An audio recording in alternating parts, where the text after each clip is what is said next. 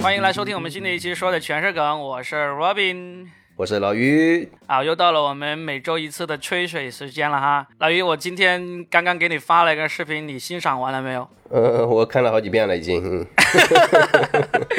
我们今天要聊的是最近这两天在网上秘密的流传的很火的黑龙江科技大学两位学生在教室里面。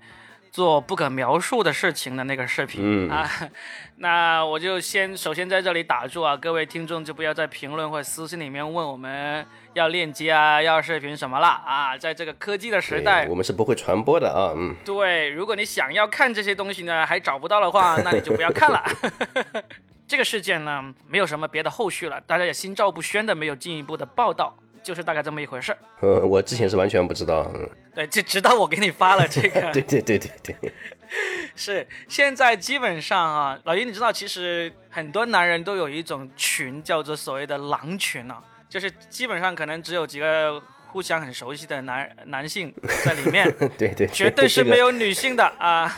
这个对我也有这样的群，但不叫狼群，就叫大学同学兄弟群。是吧？是吧？你知道我们那个群叫什么？我们那个群叫做“和谐友爱脱口秀”，反正反正功能都差不多啊。啊，功能都差不多，但是就为什么会有这样的群存在呢？其实我有一次我在微博上有讨论过这个事情，我就是说，嗯，其实现在这个时代，我们要在网上找到这些男人爱看的资源，其实是很简单的事情。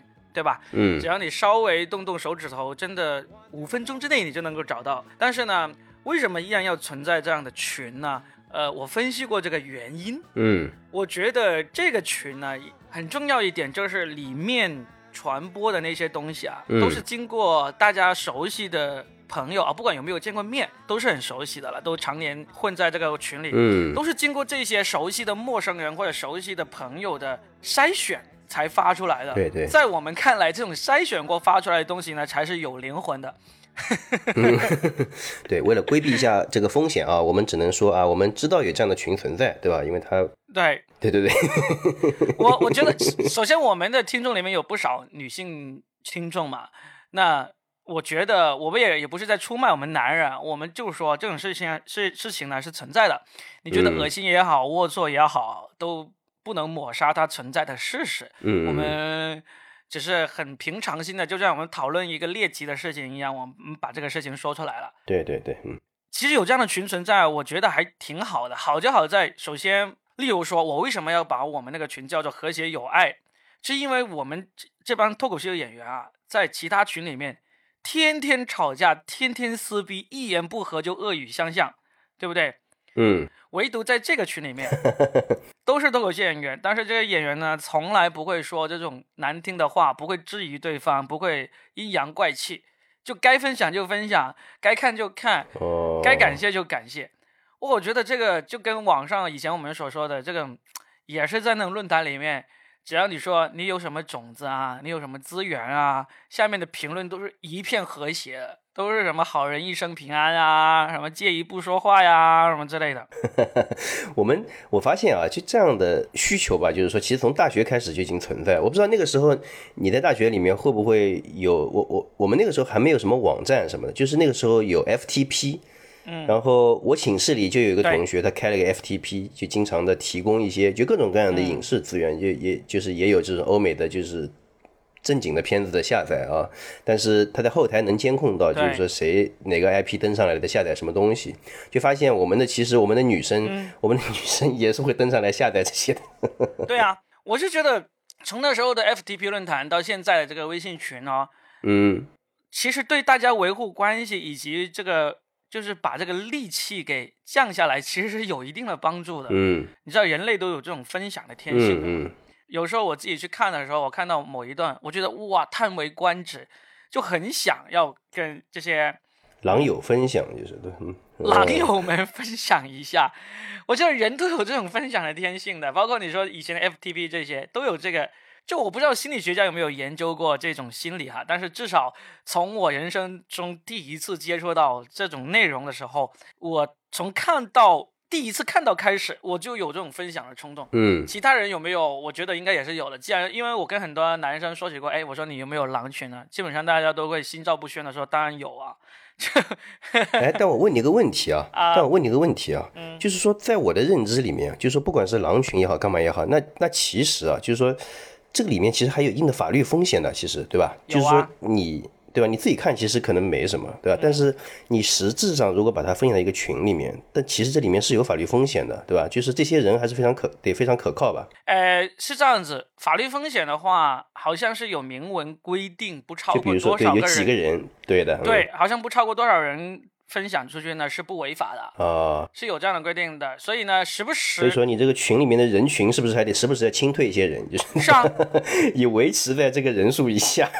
反正以前最早期是这样子，就是大家都知道，如果是关于这种足球、篮球爱好者的群呢，就是例如同一个球队里面的群呢，大概会有会有二三十个人以上，一般都会有几十人以上。嗯，这种群呢，时间长久了，无一例外都会变成这种狼群。就是你大家开一开始只是为了踢踢足球、打篮球而聚到一起，然后在群里发布这种活动消息啊，讨论最新的体育消息这种呢，最后都会沦落为这种狼群。啊，反正这个是超过几十人的，啊，反正也聊球，对吧？聊着聊着可能就变成别的球了。对对对对，换球了，换赛道了，呃，换成这个赛车群了，呃，然后呢，这种群呢，但是呢，好像最终也会沉寂下去，就是热闹了，顶多热闹个几年时间，也会沉寂下去，毕竟人太多了，真正能够保持活力下去的，都是那些小群，大概就是十个左右，啊，一般可能都不超过十个，十个左右吧，这种是最长久有生命力的。嗯那么我觉得这一个是因为确实小群的人才交流起来比较顺畅，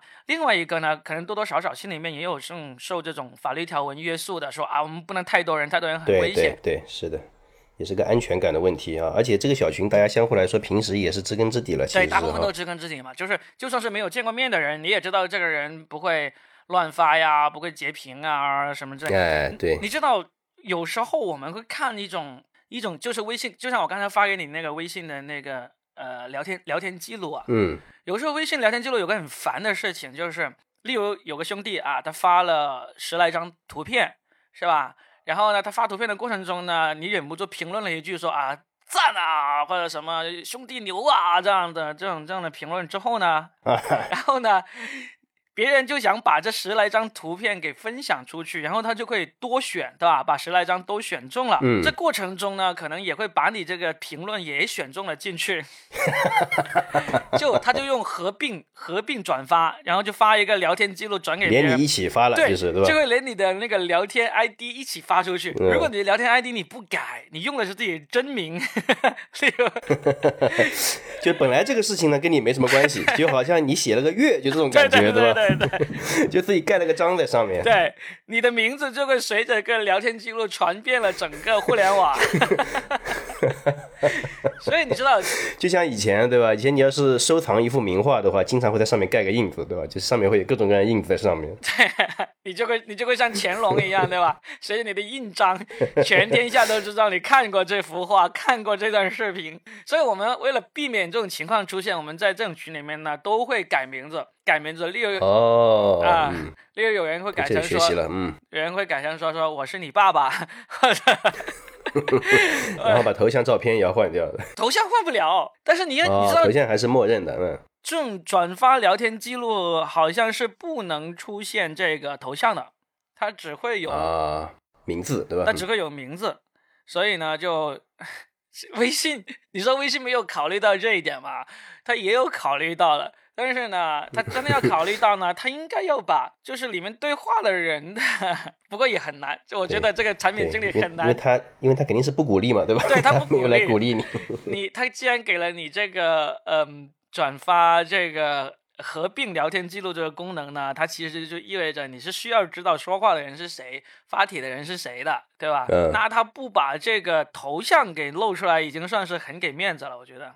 对，说实在的，我有点好奇啊，就是我有点好奇，就是说我们身边的这些女性朋友们之间会不会有这种群啊？因为刚才提到嘛，就是其实我们大学的时候有男生会来下载我们这些资源，但其实你从 IP 看，其实从从女生宿舍也有人过来下载的，所以说不定女生之间可能也会有一些这种群。哎，回答你这个问题之前，我更正一下哈。哎哎，这个微信转发这个合并聊天记录呢，是能够连你的头像一起出来的。那你改名字可能也只能洗脱一部分的关系。所以最好你就默默的看，在别人分享的时候不要不要手不要说话。好好，回到你刚才问的那个问题啊，就是说女生会不会有这样的群？哎，首先我有问过一些女生，她们说其实也有女生私底下专门开车专门聊聊男人、聊大尺度话题的群的，但是呢，她们在这种群里面也会分享这样的内容，但不会说是正常分享，不会说是日常分享啊。就是你知道，在狼群里面会有一些。热心网友，他是几乎每天都会分享的，就有几个特别热情、特别，而且呢，我们也顺手利用我们收到一个尺度很大的表情包，也会顺手就扔到那个群里面去。嗯，扔到那个群里面去呢，无非是两个目的，第一个是让让对方看一下啊这么有趣的表情包，另外一个呢，也是给自己留一个底。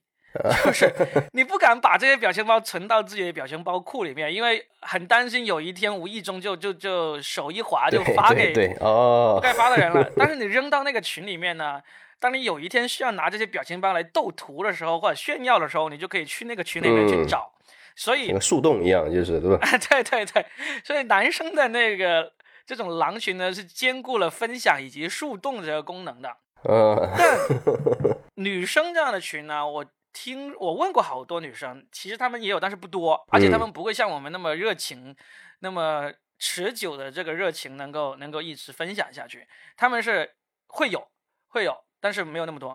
嗯，这个还是跟每个人自己的呃这个需求的呃强度有关系哈。对的，男生是你知道男人嘛，就是不是有个结论说男人每七秒还是每多少秒啊，还是每分？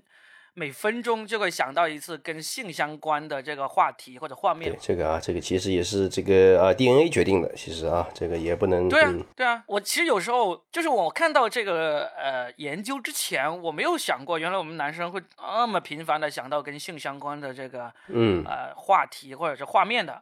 那看到这个研究之后，有时候每当我画脑海里面出现的时候，我就会想，哎，过了多少分钟，过了多长时间，我就发现其实还真的离他的研究啊，我听到我第一次，我刚听到你说这个数据的时候，我就会想，哎呦，我靠，已经过了七秒钟了，要别人已经开始想了，我是不是不能拖后腿啊？赶紧想，不然显得我不行。就是。这是应该很放松的事情，不要给自己 KPI，不要给自己压力。但是你看，你这从侧面也开始说明，就男人这个东西也容易跟别人去比较，对吧？啊，男生在这方面真的是时时刻刻都在比较。我就是在想，感觉好像这种因为发了这种视频和照片而导致要要生要死，真的要自杀这种事情啊，好像确实是在东方文化里面才会比较常见，在西方文化是基本上不太可能的。对吧？嗯，我们其实可以从这个方面去探讨一下。我我想到这个事情，我印象中最深的就是前几年那个 iCloud，就是苹果那个云储存，那是不是在西方娱乐圈发生过一个很大范围的泄露事件嘛？嗯，当时很多女星都牵涉其中了，包括什么呃黑寡妇，嗯，Scarlett Johansson，还有什么大表姐，还有呃，反正好多。都很著名的一线的女星都牵涉进来了，但是当时这些女星有很多人站出来去批评这个事情，而且很勇敢的说：“这是我的视频，我的身体，我想拍什么是我的自由，你这样泄露出来是一个违法行为。”嗯，我就觉得这个事情当时听起来真的好正能量啊！我就觉得，甚至在这个事件当中，哈，就是我听到说这个传言说女生自杀的时候，我心里面真的觉得好悲哀啊！怎么还会到这个年代还有这样的事情？嗯，在我看来。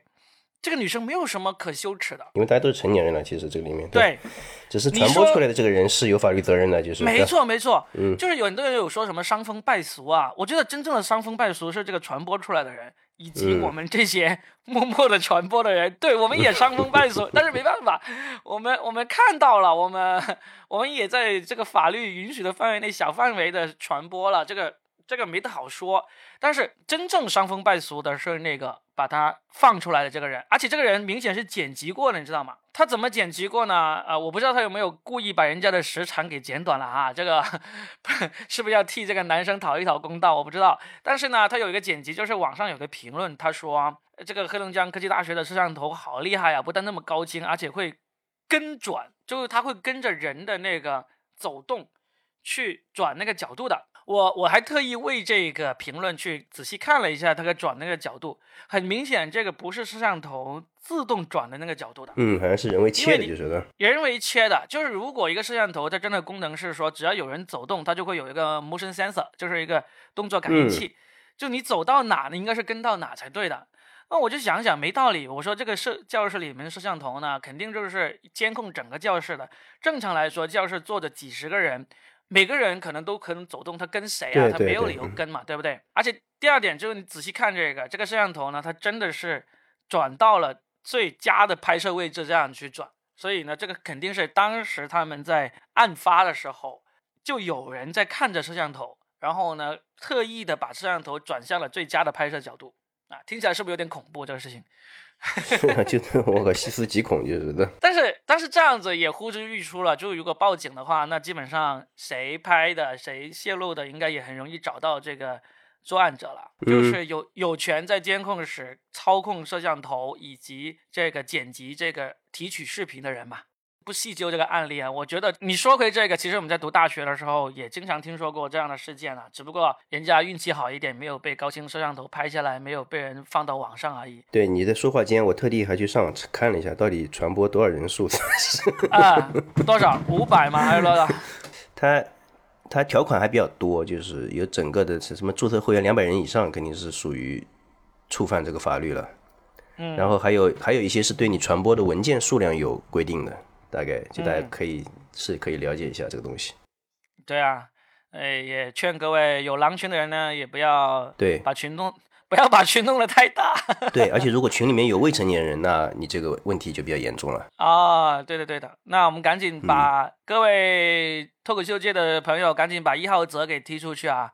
如果你们群，如果你们的狼群里面有一号泽的话，一定要把他给踢出去啊！这是个未成年人啊，未成年人，未成年脱口秀演员。真的是未成年人吗？他二零零四年的，你说成年了没有？二零零四年，没有，今年十八岁吧？没有嘛？没有，对对吧？所以呢，要把他给踢出去。啊，好，说回这个，其实我们可以。回想一下，哎，大学期间其实发生过很多荒唐的事情啊。嗯，你说黑龙江科技大学这个很荒唐吗？我觉得它荒唐就在于被被发了出来，被拍了下来。但是像他这种事情的话，我们在大学里面，我们不要说有没有亲历过了哈，亲历过的话，我们也不会说出来。我们有些同学，对，我们有些同学是肯定，我们有些同学啊，有些对有些朋友，嗯嗯，有些同学有些朋友是肯定亲历过的，而且而且比这个荒唐的多的都有，还真的是。就是在，我我我就说我在大三的时候我就有见过哦啊，我们晚自习的时候，我们前面还有其他同学在自习，最后一排都有人在这样子啊，情不自禁。这样子啊？对的。哦，但当时可能。监控还没有这么清晰，肯定没有监控啊！当时肯定没有监控，都都是我们的人肉监控嘛。让我这样子，就就就一边看书，一边悄悄的拿一个镜子放在 书本上，向后面去看嘛。嗯，但那个时候其实手机啊什么，哪怕有手机，也没有现在这么多的功能，就是哦。那时候手机都没有摄像头呢，我那时候手机。对，是的，只能打电话。那个那个时候，你看那个时候时代多好啊，手机还只是只能打电话。嗯。所以还挺荒唐的，而且我我见过这个教室里的事情，我觉得太常见了。我觉得更荒唐的是，我们我们学校当时有发生过一个事情，挺搞笑的，就是我们有一个宿舍有个兄弟早早的谈了恋爱，他谈了呃另外一个学校的一个女生，挺漂亮的，然后呢，他就经常带这个女生回宿舍里面去来过夜。嗯，就他每次带回来过夜呢，大家都很烦啊，因为就你再怎么小心也会有那个。声音动作，而且都是上下铺嘛，就是他睡在那个上铺，下铺的兄弟就特别难受。那天呢，就肯定会跑到别的宿舍去跟别人去打牌、打通宵什么之类的，或者反正就尽量尽量等到人家熟睡了之后啊，等到人家熟睡了之后才回来。嗯嗯。然后呢，这个事件呢就持续了一个学期。这个事情呢，后来就发生了变化。这个外校这个女生呢，因为经常来嘛，她就已经跟整个宿舍的人都很熟、很熟、很熟了。然后呢，她就跟这个同宿舍的另外一个男生给好上了。好上了之后，她就跟她原来那个男朋友分手了。分手了之后，她就开始继续来这个宿舍，当时就睡到了这个新男朋友、现男友的床上。哇，你知道这个事情有多狗血、多尴尬吗？那个前男友有多尴尬，就恨不得真的是。对。而且，对我们像刚才说的，对吧？男人之间又喜欢比较嘛。对呀。而且很明显，这个这个新男友呢，各方面条件都是比不上这个前男友的。嗯。所以。所以这个事情当时我们真的简直是看人间惨剧一样看这个事情。我这这个这个这个事件呢，就是在我幼小的心灵里面留下了这个非常大的这个这个对对价值观和道德观发生了一个很大的冲击，就是啊，真的，我就觉得人怎么可以这样子啊？就是 就很难想，好残酷，人生好残酷啊！这个是这个这个心理这个想法，直到有一天，大概是几年前，我真正第一次完整的看完了毛姆那个著名的小说《月亮与六便士》之后，嗯，这样的这样的感情就再一次冲击到了我。那个里面，你看过这本小说吗？我没有，我买了，但是没看。那我给你剧透一下一点点里面一些细节。我应该也不会看。买了好久了，嗯。里面有一个细节，就真的让我想起了这段大学往事，就是。就是里面有说到，就是里面那个嗯天才画家嘛，他就是一个就是高更那个原型嘛，我我不记得他的名字了，叫什么莫克赛特还是叫什么名字，反正就男主角嘛。嗯，这个男主角他是一个在伦敦的很成功的这种银行家，他突然就为了学画画，他就抛下妻子孩子，一个人就跑到巴黎去学画画了。嗯，然后呢，他就变成了一个很穷困潦倒的画家，因为他在。呃，那个画正式成名之前，他是画都卖不出去嘛，就吃也吃不好，住也住不好，而且经常会不小心得病了，都都没有地方去医治那种。然后呢，他在巴黎就认识了一个画商朋友，这个画商呢是一个很有钱的人，他就是很欣赏这个画家，他知道这个画家将来一定会红的，嗯，他就经常带这个这个撂倒的这个这个。男主角画家回自己的画室，让他用自己的画室在自己的画室里面画画。嗯，然后呢，他老婆就很反对他这样做，很明显他就很讨厌这个穷困潦倒的画家，就表面上是很讨厌哈。然后呢，这个这个有钱的画商呢，就不管他老婆的意见，就硬是把他带回来，然后天天在这里。然后他老婆就跟他说：“你如果真的要带回来，你要承担后果。”当时我看到这里的时候。我就想着，嗯，这个画商的老婆要跟这个画商离婚啦，或者说干嘛啦，要要要要惩罚他了什么之类的。没想到后面画风一转，嗯，就是这个画商的这个画商的老婆就跟这个画家在一起了，哎呀，然后就在这画室里面就对这个这个男主角就无微不至的照顾啊，就俨然就成为了他的妻子那样子。但是呢，这而且这个男主角还很无情啊，对这个。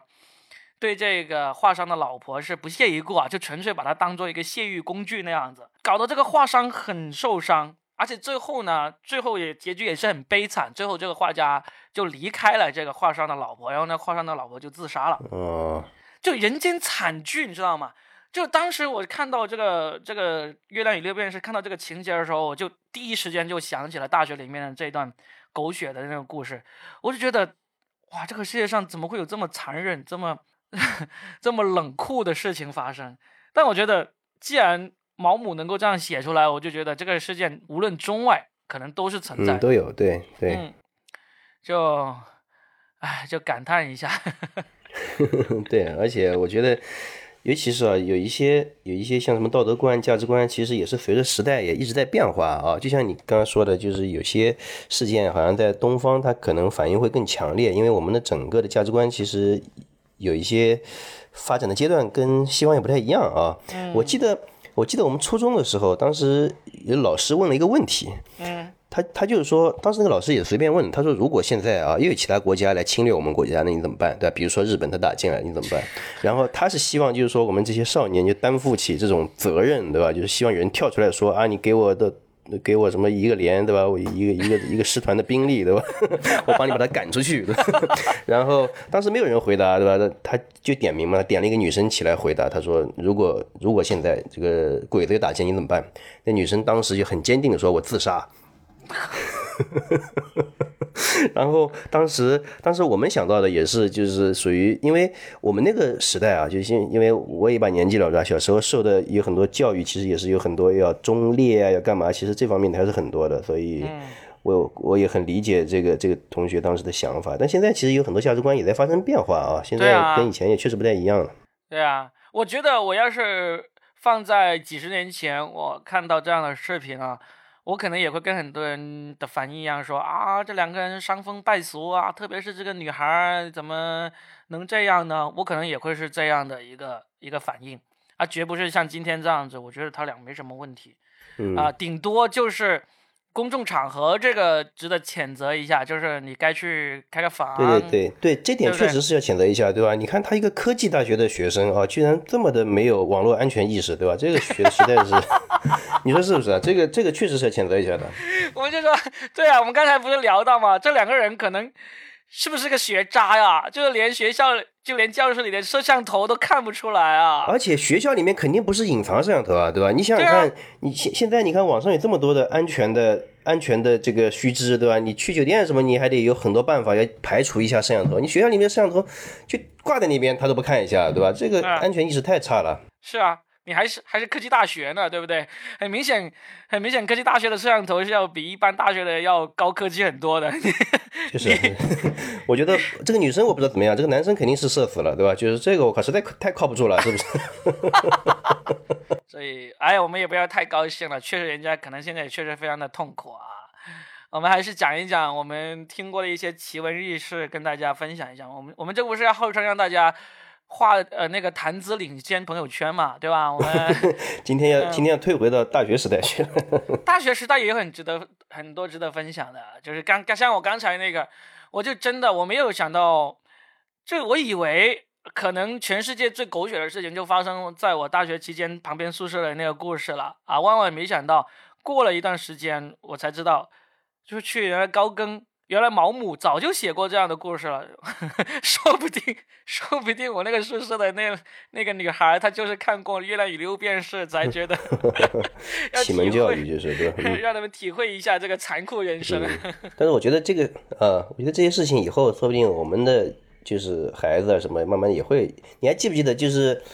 因为这个事情啊，就是说，我认为啊，就是比如说感情上的一些痛苦啊什么，其实也许啊，对每个人来说，可能也都是必经之路，就是啊。然后前几天不是有个美国的女生，对吧？网上流传了一个美国女生，因为失恋了，躺在地上淋雨，对吧？她妈就把那个车停到那个车道上，陪她一起躺在地上淋雨。我们现在抖音上有，嗯，我们现在抖音上还有很多人去模仿这个东西，但是很假，演出来很假。但是那个原视频是真的，是不是？原视频是真的，嗯原视频是真的。那个女生很很难受，对吧？因为可能是失恋啊，跟什么，或者是男朋友移情别恋了，就是非常难受。嗯，然后他妈也没有劝她说你快回去，不要淋淋凉着凉了，干嘛，对吧？我们中国肯定是哇，赶紧啊！我靠，你在干嘛呢，对吧？就是不要生病了。然后他妈就在他旁边跟他一起躺下来，可能也没说什么，就是就是觉得跟他一起分享，或者说帮他就是分担这种痛苦。然后大家都觉得哇，这个好有爱。那这个妈妈很棒啊，我觉得这种方式非常非常好。就是对，先把情绪处理掉，其实也是哈。对啊，你经常说你的感受，我能够理解。有多少人真的有试过 跟人家一起躺在雨里，躺在地上来淋雨，对吧？这个这个才是真正的感同身受。我觉得这个妈妈很棒，但是，嗯，我有个疑问就是。那谁在帮他们拍这个视频呢？哦，这个我倒是让我想，首先，首先那个视频一定是个固定摄像头，就有可能是个摄像头。哦哦哦！我还以为，我还以为是这个女儿。来来来，躺下。他爸就在这躺下。他他爸就坐在车上不淋雨，隔着车窗玻璃在拍躺下。好，现在给一个表情。啊，那那我觉得这个挺好的呀，这个，嗯，对，我觉得有一天我我女儿要是遭遇失恋的痛苦，我也愿意陪她一起。应该会遭遇吧，对吧？肯定会遭遇。我觉得应该也是会遭，这个也是必经的路，对吧？甚至有，然后呢，就有一些就是确实，就像之前也聊过了，就有一些什么安全教育啊、性教育啊，这个东西得及时的去完成掉，对吧？要不然，尤其是这个摄像头这个事情，肯定也要说一说的吧？啊，你就是撇开了，就是它这个性质啊，其实它也是可以作为一个教材来给大家看一下，就里面有一些很多没有做好的地方，对吧？就是 需要需要大家以后规避掉的。对，我们而且学校里这个教室里面是肯定有摄像头的呀。我们那个时候，你因为要监考，因为要考试，这个里面对吧？你特别忍不了这一点是吧？妈的，怎么不 不知道有摄像头？啊，对，因为你想想看，这个东西我们上大学那个时候已经二十年前了，对吧？那个时候就有了，其实摄像头。那个时候手机还不太流行的时候，摄像头我觉得肯定是有了，因为那个时候要考试，我记得老师是从这个里面是可以看到谁在作弊的。所以呢，我们总结一下那个事件的话，就给各位。各位正值提了个醒，真的是对正值青春、正值这个荷尔蒙旺盛的各位青年男女提个醒啊！对，就是总结这个事情，第一个，不要在公共场合，这是非常重要的，因为呢非常危险，而且会真的会对社会造成这个不良影响。第二个呢，就是你有安全意识。我说的安全意识不是检查有没有摄像头，你既然都在公众场合了，你就可能摄像头对于你来说不是那么重要。但是呢，你个人的自身安全是很重要的。我觉得这个就是应该要好好的去总结一下，其他的没什么好说的了。就是啊，你自己要要做得出来，你就要承受这个社会性死亡的这个后果。对对对。然后有人拿到了这个东西啊，也尽量的不要去去大范围的传播啊，因为这个也是。在法律上不允许的啊！这个人他只要拿出来，他就算只传播给自己一个兄弟，才其实他都已经违法了，因为这个是隐私权的一个问题。你你监控，对啊，你监控录像你自己私自私自提取出来，然后呢，再就算是自己看，其实都已经是违法了。不要说你再传给别人了，所以就是这么一点。那我们今天其实一开始聊的话，最开始想要聊一聊大学里面的一些陈年往事趣事。嗯，老于还有什么值得分享的？狗血事件可以跟他对和这个一比，好像也就没有什么了。你你哎，你在芬兰读，你在国外读书的时候，没有遇到过吗？国外好像这种事情更对更多一点。对，其实因为是这样的，我们首先呢也是中国人聚居在一起的，就是也不是说是中国人一定要扎堆，是因为大家都会去选择相对来说房租比较便宜的这个房子。然后慢慢慢慢的就全部是扎堆在一起了，所以说其实这个事情也很常见。但那个时候，毕竟在寝室里面还是没有摄像头的。但有时候大家，我觉得留学生可能相对来说确实是受西方的价值观影响会多一点，所以大家对这个事情并不避讳，甚至有人开着门啊什么都无所谓的。嗯嗯嗯。啊，我遇到过的比较狗血的事情是这样的，就是我刚刚去的时候，因为我们呃是有两种宿舍，一种是在学校里面的，一种是在学校外面，就你自己去租的。然后学校里面的宿舍很紧张，基本上去都要在学校外面租。然后我当时就是跟一个女生合租的，因为我找不到房子，只能去就跟她合租。这样她她她说她刚跟她男朋友分手嘛，然后她一个人住，嗯，然后就给我搞了个床垫，就睡在墙角这样。然后后来我去的时候，大概两个礼拜之后，她和她男朋友又和好了，然后他们俩又住回来了。但是因为我房租已经交了，你知道吧？所以。所以呢，第一呢，我也没地方去；第二呢，他也不想把房租退给我，然后所以就很尴尬的，就是当时我们三个人一起生活了一段时间，最后我实在受不了了，就是我感觉我受不了。啊，就是那个是那个是一居室的，就是没有 没有厅和房的，对吧？就是一居室，家里就是一个床一个桌子，然后我有个床垫，我有个床垫就放在水槽旁边一个墙角的地方，就像个监狱一样。还是水床，然后还好，就是旁边隔壁隔壁那个男生也是个中国人，但他房子小一点。后来我跟他说好，这样子我从下个月开始我就搬到你这来住，然后我们两个就住在一起去，实在受不了。就是她男朋友回来了，他们就睡到一张床上面去，然后呢还有。还有那种，然后晚上经常会被吵醒，晚上经常会被吵醒，然后还假装不知道在发生什么事情。然后有时候我翻个身，对他们还跟我开玩笑说：“嗯，今天晚上啊，月亮挺亮的，是不不容易睡着。”呃，我我我脑海里面出现了非常邪恶的画面。对，就就这两个人，这两个人没有，他后来就开始不不关门了。有时候我们在那个厨房里面，大家几个中国人那边做饭的时候，后来我们也习惯了。就只要你自己不尴尬，尴尬的就是别人。如果别人也不尴尬，那就大家一起不尴尬吧。对对。啊，这个这个，哎，你不要说你们大学生是这样子啊，我听说那些什么什么中兴、华为啊，他们外派的那些也是很疯狂的这种事情。就他们都不至于像你住宿的那个条件那么恶劣，他们至少是有有自己单间的，嗯，好像都啊，反正我们就不传谣了哈，反正就是，也只是听说，反正是外派的一些公司还挺厉害的，这个我们在狼群里面也隔隔三差五都会传到。传到相类似的这种聊天记录，有有板有眼的。嗯，因为因为我觉得这个事儿啊，其实它是根据一个时代的进步，以及就是其实啊，它的就是这个道德观是什么在导致它变化？我觉得是现在的一些一些安全科技，就比如说一些对吧，就是安全套啊这种，就是一些避孕的一些手段出来以后，导致了这个价值观在改变了。就是在从前没有这些措施的时候。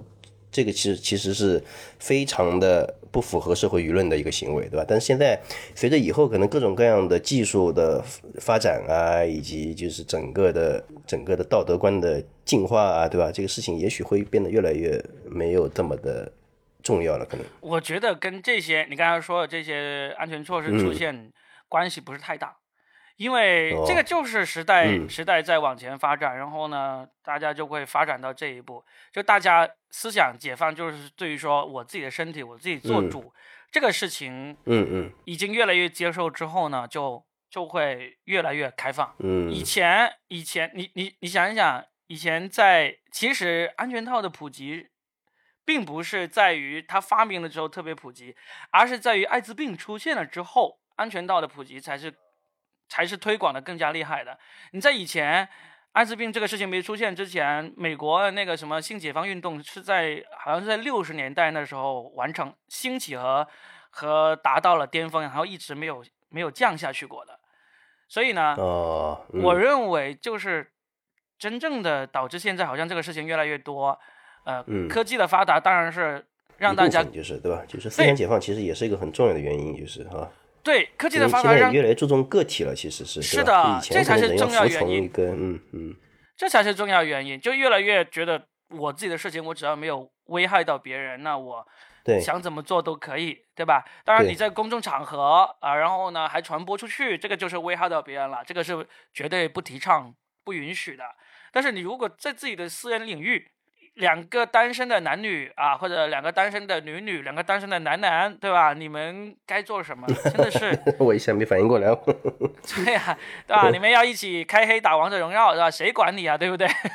嗯，对对对。呃，以前是总觉得这个事情我们要要顾及别人的目光，很多人。但是现在我就觉得，真的是你你如果没有伤害到别人，那你就不要太活在别人的目光里面去生活。而且我觉得现在年轻人跟我们以前也不一样了。他现在，我个人感觉他们现在对这个事情就好像是就晚上吃个宵夜一样，一样正常了，已经是。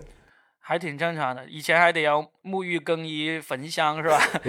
还斋戒三十五天是吧？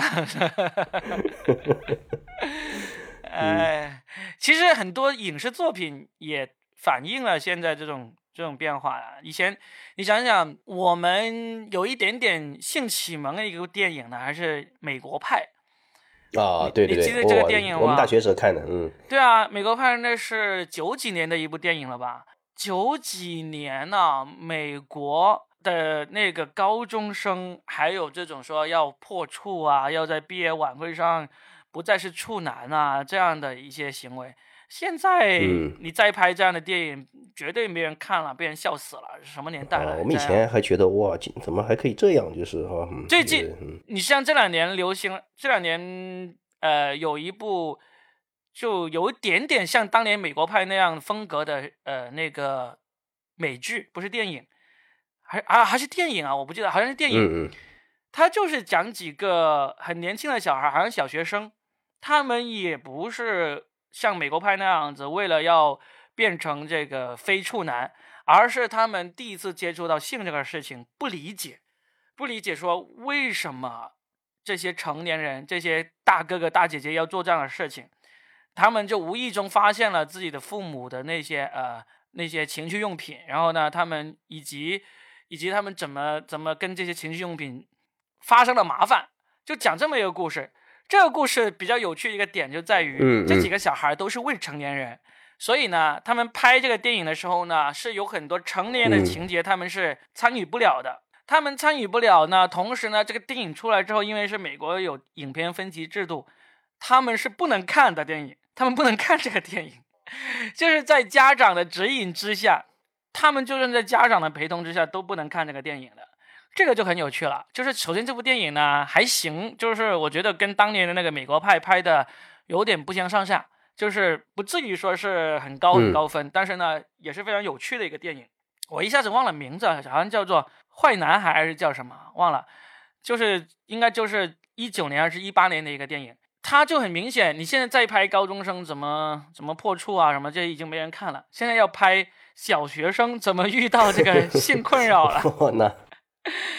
嗯，肯定，反正这个年龄确实是会越来越往前提了，就是。对啊，对啊，而且这个事件，我觉得你迟早也会面对你儿子的对你这个呃问题，这个性问题，你要该该怎么解决我我现在我现在也已经开始在想，大概在什么时候就要开始跟他说这个事情。对对，就是首先我们家是很很开放的，我我们对于女儿问到的相关的那个事情，我们都愿意去去解答的。但是呢，就很庆幸也现在还才二年级嘛，他还不至于问到很尴尬的事情。但是呢，我最近遭遇了两次略微有点尴尬的，没想到都安然无恙的给给安然无恙的给度过去了。第一次呢是无心之，是无意中的，就是我们去呃出去吃饭，然后路过一个广场，嗯，广场上面呢就有人在卖艺。卖艺的话，就就就有些人就在听嘛，有些人就就会给钱嘛，嗯，就很多人不给钱，然后呢，我老婆就看不过眼，她就给了那个十块钱，让我女儿拿过去，嗯嗯，去给那个卖艺的那个人，然后我女儿去给完过来之后，就就因为这个不是第一次了，她回来也问了一下，她说，呃，为什么其他人都不给钱？然后我老婆就随口说了一句，说，哎，那些人都在白嫖。哦，然后你女儿就问你白嫖是什么意思？就是，当时我就在旁边，我汗都滴下来了。我就想，我们说很多呃性教育的话呢，其实都可以跟孩子解释清楚的，唯独这个白嫖这个词呢，如果我女儿问起来。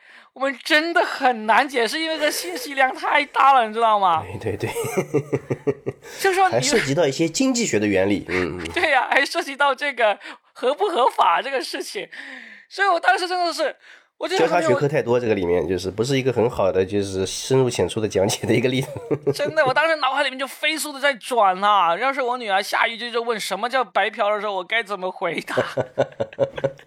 对，因为这里面涉及的确实涉及到很多知基础知识太多了啊，一下子不容易讲清楚。不容易，还好他就忽略过去了，他没问，他没问。呃，这是一个。然后第二个呢，就最近嗯。我们都很喜欢看 B 站的一个动画片，叫做《工作细胞》嘛。啊，嗯，工作细胞真的是非常非常好的一个科普的那个动画片。它的真的二年级可以看了吗？嗯。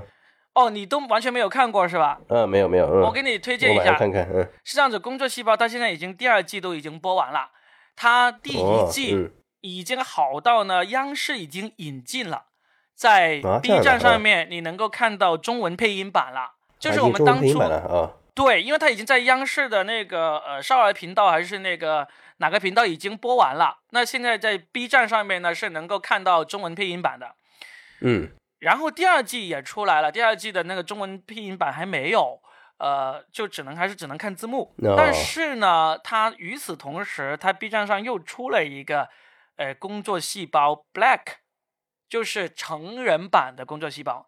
呃，我介绍一下，这个都是日本的一个漫画，是 B 站首先呃那个正版引进的，包括《工作细胞》第一季和第二季都是正版引进的。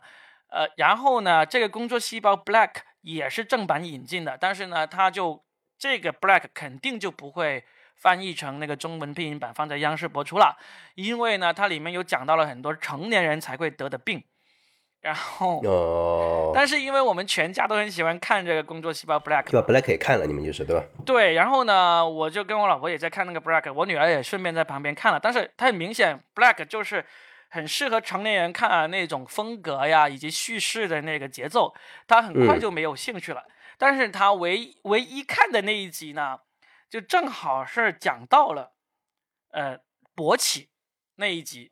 然后当时我们在看的时候，我女儿也在旁边看，我当时就略有点尴尬，就是说，嗯，因为他工作细胞这个这个动画片呢，它很厉害的点就在于说，它虽然是在说勃起，但是它完全不会有任何的这种具象的画面，因为它都是讲在里面的那些，呃，红血球、白血球在怎么运作，呃，这些呃什么这些免疫细胞在怎么运作。然后呢，他们里面讲到这个勃起的原理呢，也是说里面这些红细胞怎么跑到血管里面，怎么把这个血管给撑大，怎么把这个海绵体给撑大，这这些相关的这些知识很正常。但是呢，尴尬的点就在于说，人家动画片是这么多人努力的做出来，能够让它不尴尬，能够让它很正常的科普。但是，嗯，我没有精心做这么多准备。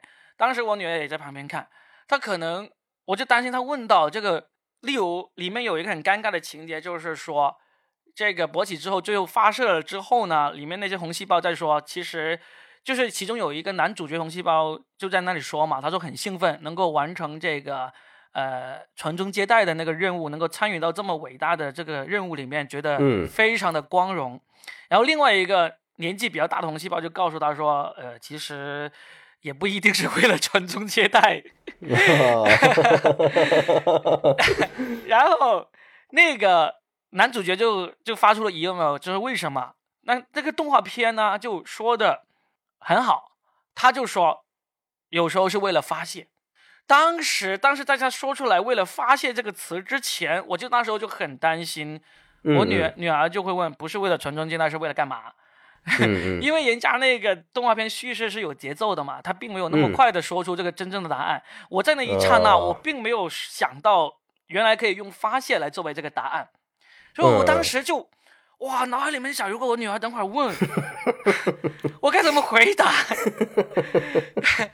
因为人家是能够想到“发泄”这个词，是花了很长时间来想这个台词、想这个剧本的，对不对？你还得想办想办法去用什么词来说，就是的。对，所以当时我一看到那个动画片上出现这个答案，说有时候是为了发泄，我觉得哇，厉害，这个编剧棒，很棒。我觉得如果我是这个编剧的话，我最终也能想到这个答案。但是，嗯，在这么短短的一刹那，我真的很感谢这个编剧，他想出了这么一个答案，想到了一个这么中性的词语，是不是？对。然后呢，当然，在我这个脑海里面，那百回千转的转了那么多圈之后呢，结果我女儿也毫无。就是不为所动的，压根就没有问这个问题，完全是啊自己的假警报啊。对他完全就看这个，哎，这个成人版的太没意思了，还是看这个，看这个正常版的，就是那个全家合合家欢版的比较有意思，就是这样子。嗯，是的。哎，还没到这个年龄啊，还没会不会想到这个东西，嗯。但是迟早会遇到的，我们在对迟早会遇到。播客里面说这个事情也是一样，就是因为我们听众里面很多也有也有也是当了家长的嘛，也是有小孩的嘛。我其实一直在不遗余力的科普这个事情，你不能对小孩子撒谎，不能用不能用撒谎来掩盖那些你本来应该跟他好好解释的问题。对，我们从小到大都接受过这种撒谎教育嘛，就是说什么垃圾桶捡来的啊，呃，什么爸爸妈妈关上房门啦是为了研究工作，是吧？我觉得这些都是。呃，就是不对的，就是错误的育儿方法。嗯，对，主要也是因为害怕啊，就是也是因为未知嘛，这个东西不知道说的会怎么样，就是啊，主要是因为这个原因。就有点像我刚才那样子嘛，就觉得自己没有准备好怎么跟他解释啊，所以有时候我遇到一些家长朋友跟我聊天的时候，他们也说啊，我还没有准备好怎么跟他解释。我其实我说了，我说其实你没有准备好，是因为你自己对这个观念还不够理解。嗯。你会觉得这个事情是羞涩，是觉得这个事情是特别，是因为你自己对你自己没有把它当当成一个平常的事情来去看待。如果有一天你孩子过来问你说：“爸爸，为什么肚子饿了要吃饭？”你会觉得你没有准备，对呀，你会觉得慌张吗？你不会啊，因为你对吃饭这个事情很了解啊，是不是？嗯，就是这么一个问题，你自己先了解清楚，你就不会觉得自己没有准备好了。嗯，是的。好吧，我们今天也就从这个一个网上的热点事件哈，一直聊到了这个最后给大家推荐了一部这么好看的那个这么有意又好看的动画片，那确实也一如既往的履行了我们的这个节目要让大家的谈资领先朋友圈的这么一个宗旨了，对吧？没想到居然到后面还能绕回来，能绕回来呢？我们厉害厉害，什么情况下都能绕回来的好吗？没有绕不回来的话题。哎，挺好，又高质量的完成了一期节目哈。顺带把你今天晚上要跟你老婆聊的那一期你们俩的播客的话题也也聊完了啊。嗯，对，话题是聊完了，晚上估计聊不起来了。没有，你回去聊跟他怎么去查这个呃什么去打那个银行流水这个事情嘛？我觉得这个很适合，对对对对，很适合给夫妻之间分享啊。不要去查私房钱了，这个世界上已经没有私房钱这个概念了。嗯，不存在。对啊对啊，真的，晚上回去好。好好聊一下这话，期待你明天也出一期新的节目。好嘞，好嘞，嗯，好吧，那我们今天也就聊到这儿。好嘞，嗯，啊，下期见。嗯，下期见，拜拜，拜拜。